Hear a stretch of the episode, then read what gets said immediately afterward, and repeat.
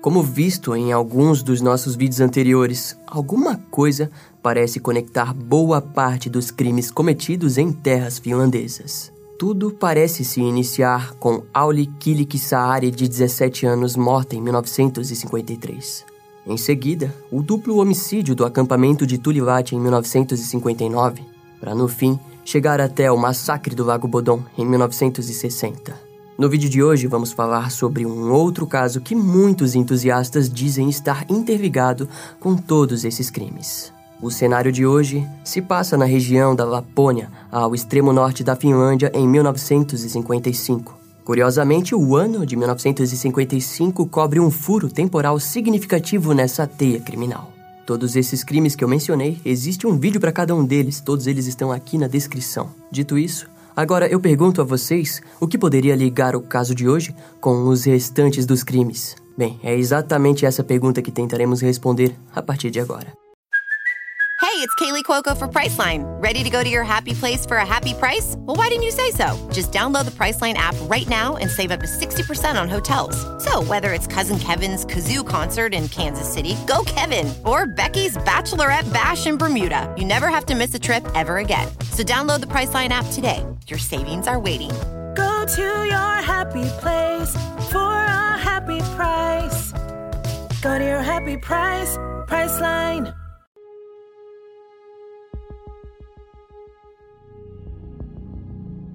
A noite de inverno de dezembro de 1955 abraçava com rigor a pequena cidade de Kemi, ao sul da Lapônia. Haveria mais ou menos três horas de sol no dia seguinte, sendo assim, a escuridão tomava conta de todos os cantos da cidade. No dia 7 de dezembro daquele ano, três garotas, Myla, Ana Lisa e Ellie Maria Imo, estavam caminhando pelo centro enquanto olhavam para as vitrines das lojas. O ar gélido da noite deixava todas bem desconfortáveis, mas a beleza da cidade que se preparava para o Natal fazia com que aquilo pouco importasse. Era por volta das nove horas da noite quando Myla disse às suas amigas que seus pés já não aguentariam por mais tempo e por isso desejava voltar para casa.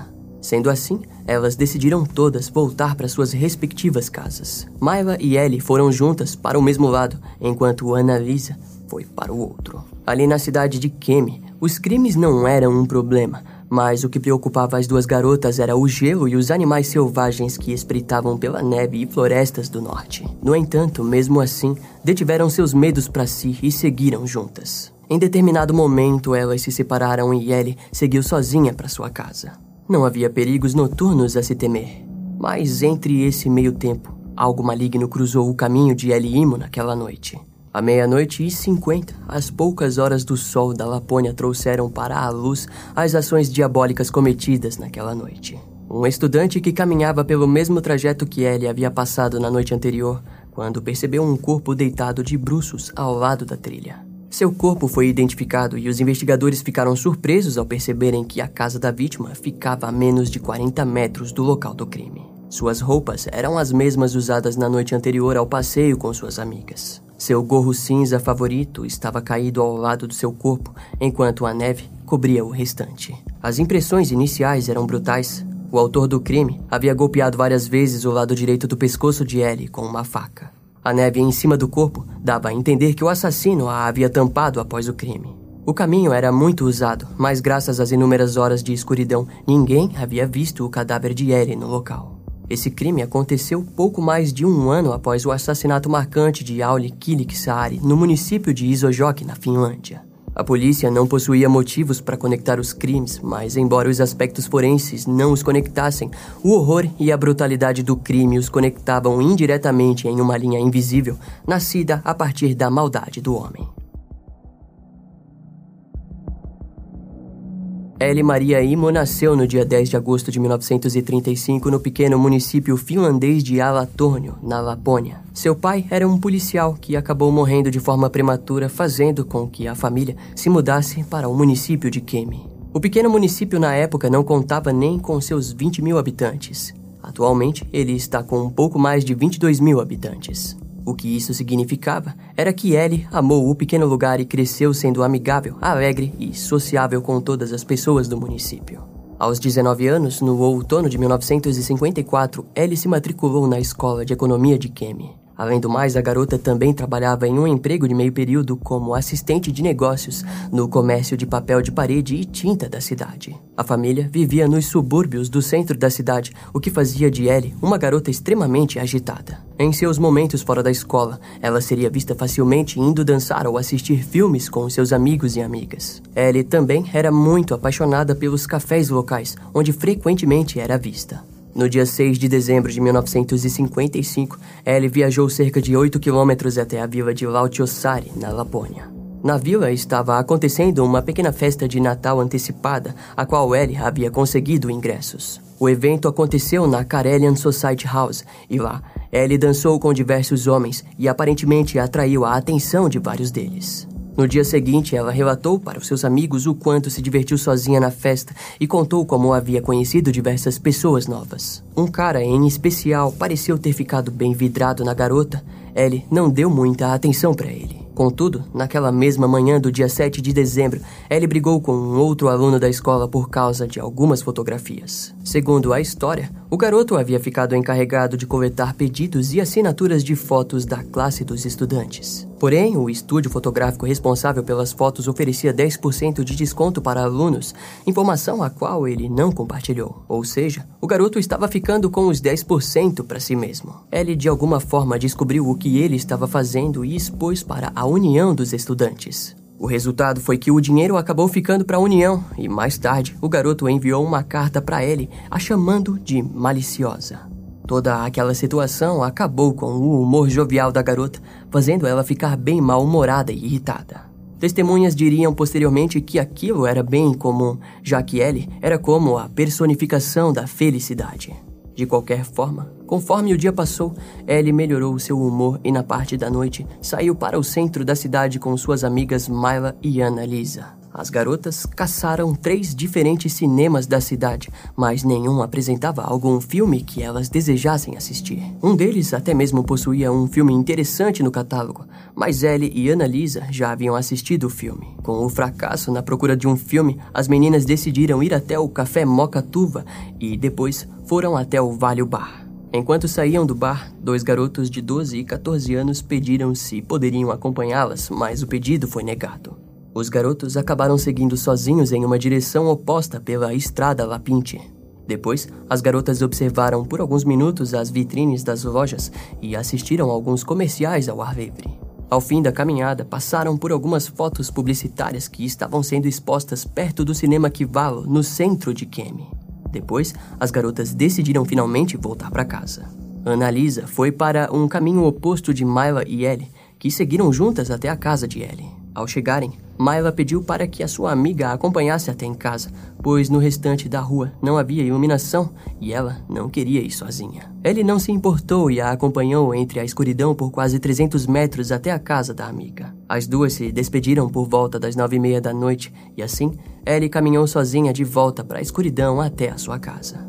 Infelizmente foi nessa curta distância em que Ellie Imo encontrou o seu destino mórbido e frio. Era quase meia-noite quando a mãe de Ellie chegou do trabalho de atendente na sauna Pajussari, a poucos quilômetros de sua casa. A porta da frente estava destrancada, algo normal devido ao baixo nível de criminalidade na região do norte. A mulher percebeu que os três irmãos de Ellie estavam dormindo e os seus quartos estavam bem quentes. Os garotos haviam ido em uma festa na fábrica Kemioi, que havia organizado uma festança de Natal infantil para 400 crianças e adolescentes. Ellie havia aquecido a casa antes de sair com suas amigas, algo que na verdade era de costume da garota, que assim que chegava da escola já ligava o aquecedor. As bolsas e livros de sua filha estavam no chão da sala de estar, o que fez com que a mulher deduzisse que Ellie havia estudado um pouco antes de sair.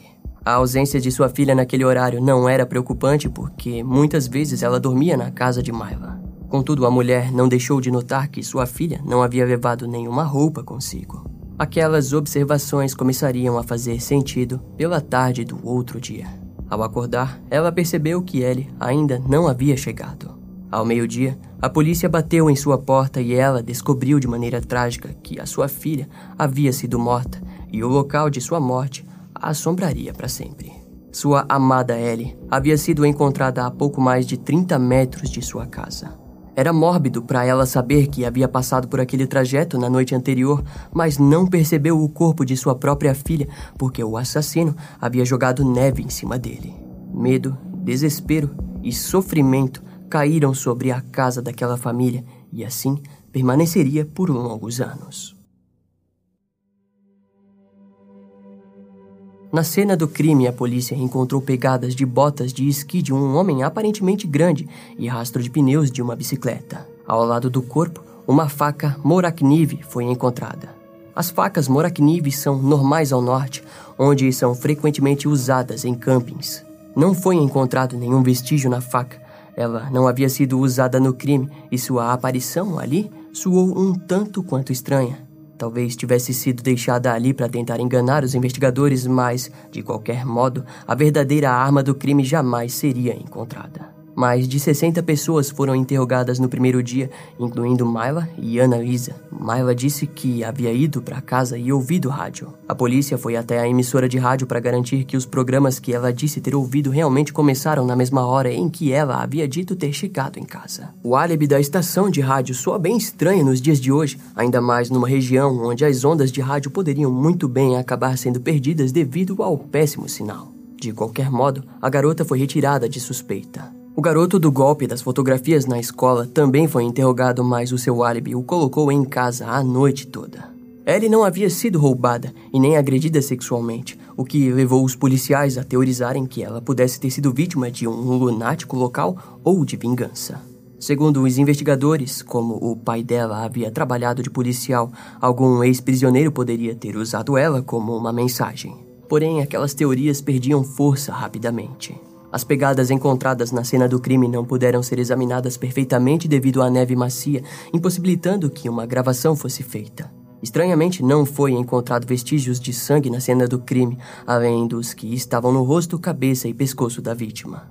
A polícia ouviu uma testemunha que morava perto de Ellie, que disse ter ouvido um grito por volta das 9h45 da noite, mas disse ter achado que fosse causado pelos jovens locais. Os investigadores também descobriram que os programas que Myla disse ter ouvido começaram por volta das 9h45, o que indicava a hora do crime. Na noite do ocorrido, muitas pessoas voltavam da festa de Natal das crianças na pequena ilha de Pajussari. Para os investigadores, era impossível ninguém ter visto o que havia acontecido. As garotas Myla e Annalisa relataram que não ouviram ninguém as seguindo durante todo o percurso. O caso estava se tornando tão sombrio quanto o caso de Aulik Ilik Saari em Isojok. Um caminhoneiro foi preso e suas roupas levadas para análises, mas nada o indicava como possível assassino. Outras peças de roupa, casas e facas foram analisadas, mas nenhuma delas levaram a lugar nenhum. Curiosamente, os irmãos de Ellie voltavam para casa às 9 horas da noite e alegaram não ter visto nada também. Para os investigadores, aquilo significava que o assassinato não havia sido premeditado. Em todo caso, o processo criminal acabou sendo engavetado e permaneceria assim até 1960. No dia 22 de fevereiro de 1960, a Polícia Criminal Central interrogou o suspeito Eric Runar Holmstrom, preso acusado dos assassinatos de Rita Aulik Pakanen, de 23 anos, e Anne Maria Nissone, de 21 anos. Ele negou o assassinato de Ellie Imo e disse que estava em sua casa em Munsala durante dezembro de 1955.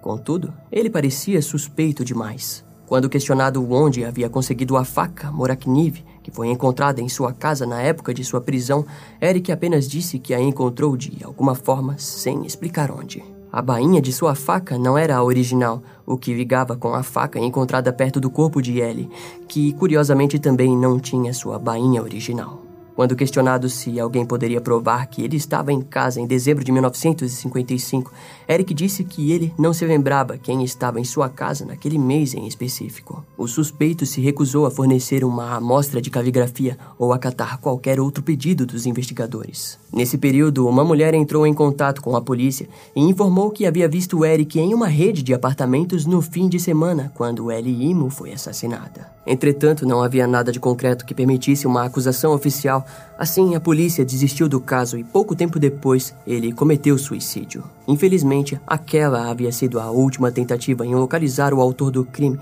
resultando assim com que o caso fosse engavetado novamente. Até que no ano de 1972, quando dois oficiais do Departamento de Polícia de Kemi, que participavam do caso em 1953, afirmaram que o caso deveria ser novamente aberto e investigado.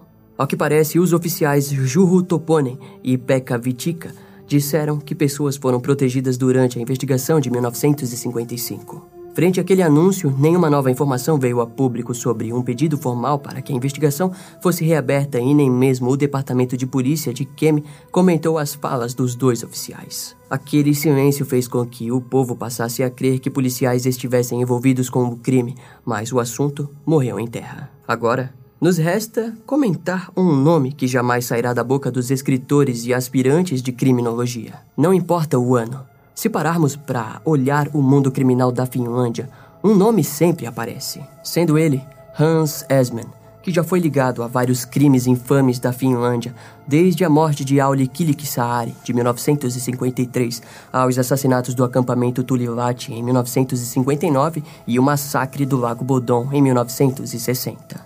Agora, novamente, encontramos Hans no meio do caso de Ellie Imo, de 1955. Ao longo da história, Hans Esman aparece em meio a círculos criminais onde, segundo muitos autores, é como um verdadeiro bicho-papão.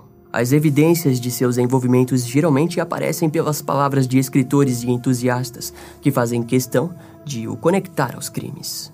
Originalmente, Hans só foi ligado ao crime do Lago Bodon, onde foi interrogado e dispensado rapidamente como suspeito. A grande verdade é que muitos acreditam que esses crimes pelos arredores da Finlândia sejam obras de um único assassino em série. Talvez isso seja verdade, ou talvez seja apenas os finlandeses comparando os crimes com os ocorridos em terras americanas, onde terríveis assassinos em série de uma pessoa só viajam longos caminhos pelos estados fazendo vítimas específicas. Mas a questão que fica no ar é o seguinte: e se, na verdade, se tratar mesmo de um assassino em série? Bom, Hans era um homem alcoólatra e fontes até mesmo dizem que ele já foi visto espancando a sua esposa em público. Contudo, o homem parecia saber exatamente que seu nome estava envolvido em meio a esse círculo de horrores e mortes. Como dito no vídeo de Auliklik Saari, no ano de 1997, em seu leito de morte, o homem convidou o escritor e editor da revista de crimes reais Alibi,